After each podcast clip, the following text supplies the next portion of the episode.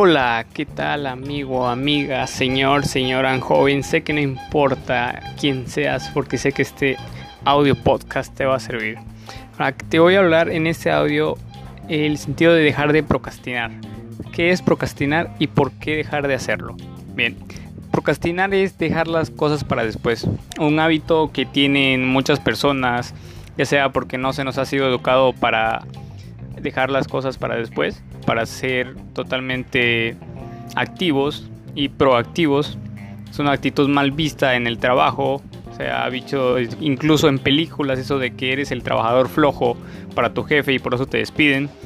Procrastinar también lleva problemas de salud ya que te hace dormir mucho o te estresas ya que tus cosas se juntan para el fin de semana y pues por eso es recomendable dejar de hacerlo. Te deja sin tiempo digamos que tú dejaste todas las cosas desde el lunes hasta el viernes y todo el lunes querías salir con tus amigos o tenías algún otro compromiso, pues no, no vas a poder realizarlo porque dejaste todas las cosas de las semanas para después. Y de base a eso, no es muy bueno. Ahora, ¿cuál es el primer paso para dejar de hacerlo? Perdonarte. Perdónate esas cosas que no pudiste hacer ya que se te juntó el tiempo, deja todo ese tiempo, todo ese hábito atrás y luego de eso hay que comenzar a tomar conciencia. Ahora, eh, dejar de procrastinar te lleva al éxito profesional. ¿Por qué? Porque te hace sacar todo, todo de ti, desempeñarte completamente. Ahora, el paso uno es identificar el patrón. ¿Qué es lo que te hace procrastinar y por qué estás dejando las cosas para después? Después es meditar. Meditar el por qué lo haces y cómo dejar de hacerlo digamos que tú tenías una tarea, un proyecto que entregar, bueno, pues no dejas esa cosa por nada. Eh, establece responsabilidades.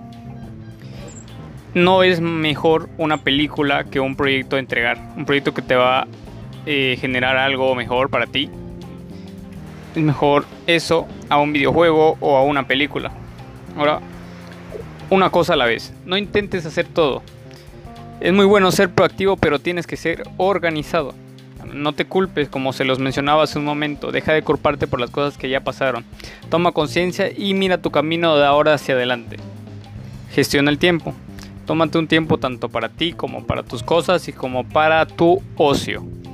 Eh, un tiempo para comer, 10-15 minutos para descansar entre 2 o 3 horas de trabajo, ya sea lo que estés haciendo, porque no solo se habla del éxito profesional, sino también para tus cosas de la casa, digamos, el aseo personal de la casa, por decirlo así.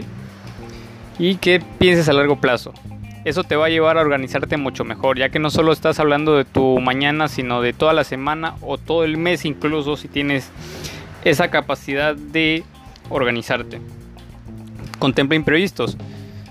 El hábito de dejar de procrastinar es muy bueno. ¿Por qué? Porque estás dejando, estás haciendo todo a la hora que ya te lo propusiste.